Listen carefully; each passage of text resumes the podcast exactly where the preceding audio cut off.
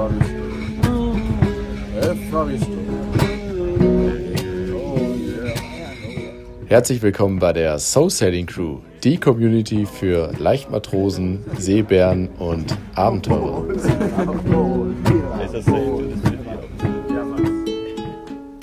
Ahoi, ihr Lieben!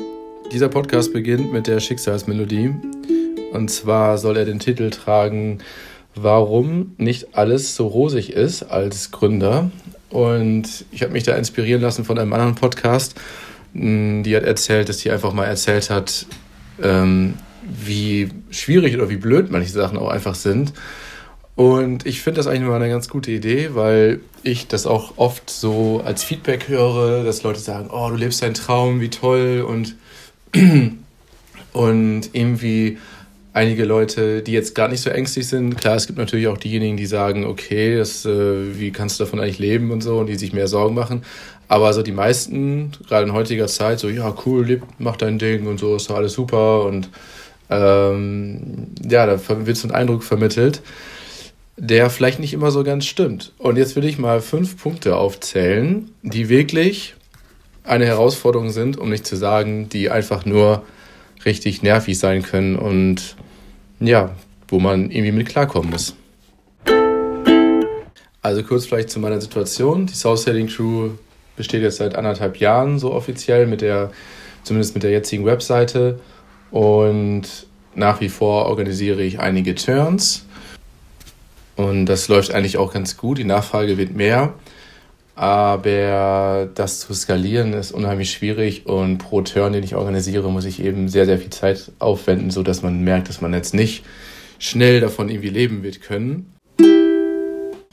Ja, wie das Leben so spielt, hat sich ein anderes Geschäftsfeld noch aufgetan. Und zwar haben immer mehr Leute oder Freunde, Segelfreunde und Bekannte, die meinen, dass ich ein bisschen Ahnung habe und mir vertrauen, ähm, fragen bei mir an, ob ich denen irgendwie Tipps geben kann oder eine Yacht äh, organisieren kann. Ähm, und dann berate ich die natürlich gerne und sage, hier zu der Jahreszeit würde ich vielleicht in das und das Revier gehen und dort kenne ich auch einen guten Vercharterer und dann kann ich die Yachten buchen und das ist ein Provisionsgeschäft. Ähm, ja, und das läuft eigentlich ganz entspannt und äh, ja, dadurch kann man komischerweise, obwohl das eigentlich nicht die Hauptidee ist von der South Sailing Crew, äh, leichter, lässt sich da sehr viel leichter mit Geld verdienen, als jetzt sehr aufwendig für andere Turns zu organisieren und Leute zu connecten, weil mit anderen oder mit Menschen viel zu kommunizieren, das macht zwar Spaß, aber das braucht auch unheimlich viel Zeit. Ja, aber trotzdem bleibt es natürlich der Hauptfokus und die Hauptidee und beides zusammen ergänzt sich dann vielleicht auch ganz gut das Vertrauen kommt vielleicht auch durch dieses, die persönliche Note und das ganze Know-how auch durch die ganzen Turns, die ich mache. Und wenn ich dann nebenbei ein paar Yachten noch äh, vermittle für Leute, die komplett privat segeln gehen wollen, ähm, ja, warum nicht? Also, jetzt kommen wir mal zum Punkt 1. Äh, Sicherheit. Die Überschrift heißt Null Sicherheit. Klar, ähm, es gibt überhaupt keine, wenn ich krank bin oder so, dann verdiene ich auch kein Geld mehr, wenn ich mal, wenn ich meine Turns nicht mehr machen kann und irgendwie alle überhaupt keinen Bock mehr drauf haben, dann, keine Ahnung, habe ich kein Geld, kein gar nichts mehr. Und ja, damit muss man irgendwie leben, das muss man im Hinterkopf haben und man weiß, wenn man jetzt irgendwie aufhört, Inspiration zu bekommen oder irgendwie inspiriert zu sein und irgendwie Lust drauf zu haben, äh, das spürt, spüren andere, glaube ich, auch ganz schnell. Und es gibt ja auch so Tage, wo man das merkt, dass man braucht eigentlich gar nicht rausgehen oder man braucht anderen gar nicht, andere gar nicht äh, versuchen zu überzeugen von irgendwas, weil das einfach nicht funktioniert. Wenn deine innere Motivation nicht stimmt oder du eigentlich innerlich gerade keinen Bock hast, dann ja, kannst du es eigentlich gleich sein lassen. Und das führt einen eigentlich gleich zu Punkt 2. Überschrift Allein an der Front jetzt zur Zeit bin ich ja noch ein One-Man-Show. Äh, Shaba, mein Praktikant, ist jetzt äh, mittlerweile in Festanstellung, glücklicherweise. Ähm, bei Verwandten von mir, hier auch in Berlin, ist super happy. Ich habe ihn neulich besucht und ähm, ja, ich glaube, alle Seiten sind sehr glücklich mit ihm. Und er ist eben auch vor allem glücklich mit der Arbeit. Aber das heißt, dass ich jetzt eigentlich auch mehr oder weniger auf mich allein gestellt bin. Er würde mir natürlich noch gerne helfen, macht das auch. Aber man hat, man weiß schon, okay, ähm, es, man muss es irgendwie selbst bewältigen. Mein Ziel ist natürlich, dass ich bald ein Team habe und meine Skipper äh, und Freunde sind natürlich auch gewissermaßen Teamunterstützung, aber sie tragen eben kein Risiko mehr. Deswegen äh, Leute, die einem ähm, befreundet sind und äh, aber kein Risiko mittragen, geben einem, glaube ich, tendenziell etwas andere Ratschläge als Leute, die ihren Kopf selbst mit in der Schlinge drin haben. Dann kommt Punkt 3, Disziplin. Eine Disziplin wiederum, die, wo ich nicht immer so der Allerbeste war eigentlich. Und es ist natürlich ziemlich verführerisch, dass wenn man alleine ähm, selbstständig ist, dass man sagt, ja, heute mache ich mal einen halben Tag gar nichts und so. Das ist auch richtig cool. Aber ähm, man kann sich nicht wegducken und die Katastrophe holt einen immer ein. Zum Beispiel Abgabetermine, Abgabetermine von ähm, Steuersachen. Das, äh, das, das bringt mich immer jedes Mal halb um den Verstand. Und man weiß, man kann ungefähr alles machen in Deutschland, aber Steuer hinterziehen sollte man nicht. So wurde auch Al Capone, glaube ich, gefasst, oder? So war das doch. Anhand der Steuer. Ähm, ja, also Easygoing versus äh, Disziplin, das ist äh, immer, bleibt immer ein großes Thema und deswegen ist bei mir immer ähm, Angst äh, oder Zeitproblem ist ein großer Motivationsgeber. Und der vierte Punkt ist, äh, heißt Ratschläge.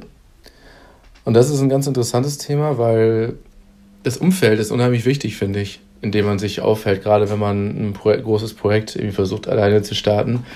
Ähm, meine Freunde helfen mir da ziemlich bei, also vielleicht auch eher unbewusst, aber einfach durch eine positive, durch ihre positive Art. Und ich glaube, ich begebe mich oder umgebe mich mittlerweile wirklich sehr viel mit positiven Menschen und die selbst auch in ihrem Leben sehr erfolgreich sind, vielleicht auf eine ganz andere Art und Weise, aber einfach dadurch, dass sie aktiv sind, aus ihrer Komfortzone ständig rausgehen. Wenn ich gerade an an Caro denke, die ständig neue Sportsachen ausprobiert und jetzt gerade Boxen, ähm, wo sie mich immer noch überredet, immer mit hinzukommen.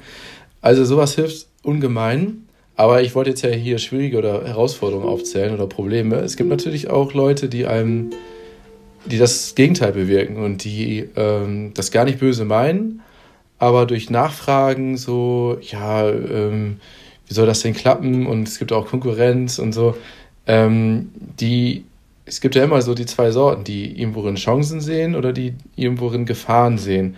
Und gerade in Deutschland ist das Gefahrendenken oder, oder die, ähm, die Komponente des, der Probleme, die ist auf jeden Fall auch da. Und man ist da nie ganz frei von. Und das stimmt ja meistens auch, was die sagen. Man könnte das, wenn ich das alles so annehme und immer angenommen hätte, dann hätte ich, glaube ich, auch sofort hingeschmissen.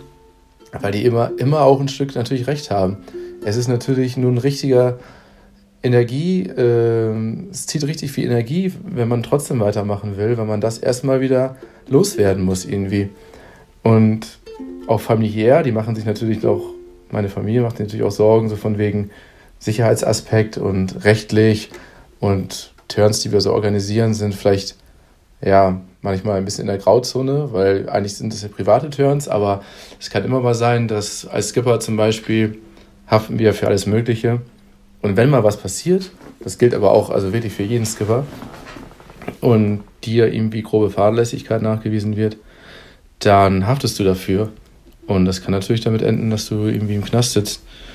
Ähm, ja, ich habe eigentlich nie Angst davor, aber wahrscheinlich auch, weil ich solchen Leuten versuche, nicht zu lange zuzuhören, beziehungsweise dann immer das irgendwie wieder ausrede und sage, ja, das passt schon alles. Und ja, man muss wirklich dagegenhalten mit so einer Einstellung, ähm, wenn man davon überzeugt ist, dass alles gut wird und genauso beim Segeln auch, dass nichts passiert und Harmonie an erster Stelle steht, dann bin ich auch nach wie vor davon überzeugt, dass es immer alles gut geht.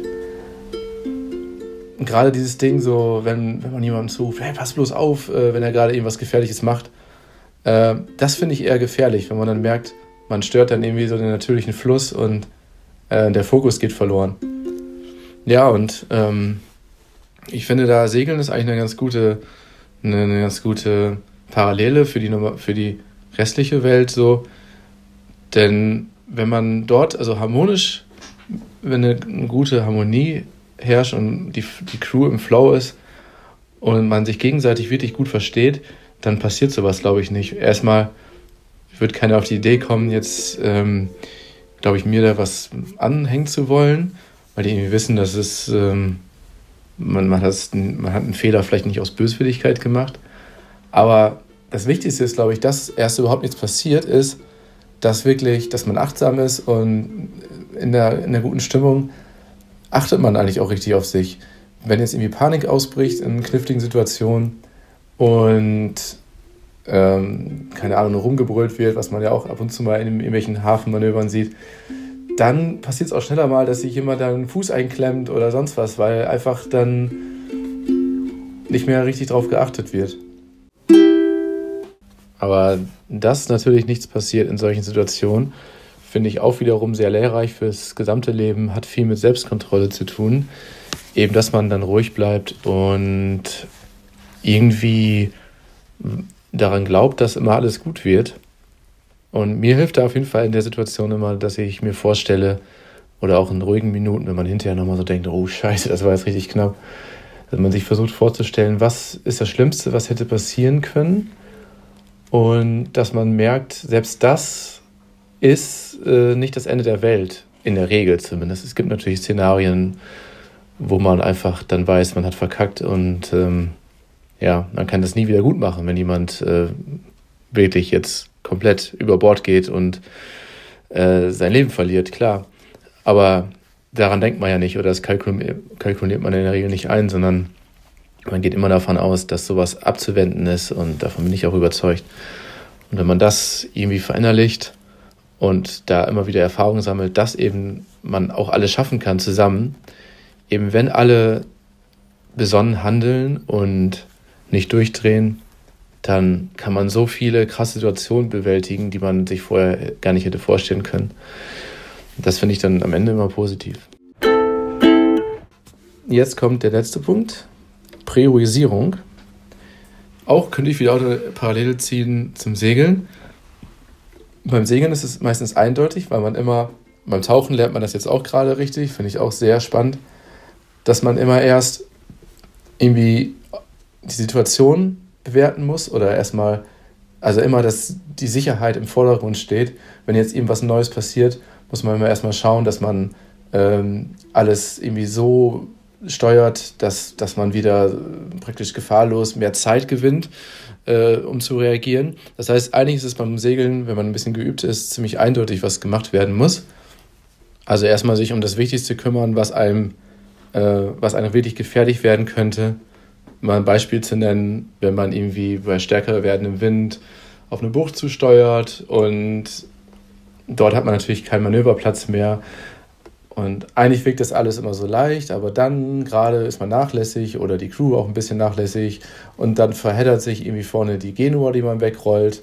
Und auf einmal äh, kommen noch ein paar Böen und äh, man merkt, okay, wenn man die jetzt nicht wegrollt, dann ist man da gleich in der engen Bucht und dann noch mit einem halben Segel draußen. Äh, irgendwann hat man keinen Platz mehr und am Ende sitzt man da auf, äh, auf dem Riff oder hängt sonst irgendwo und auf einmal kann aus einer völlig banalen Situation was, völlig, äh, was, was ganz anderes werden.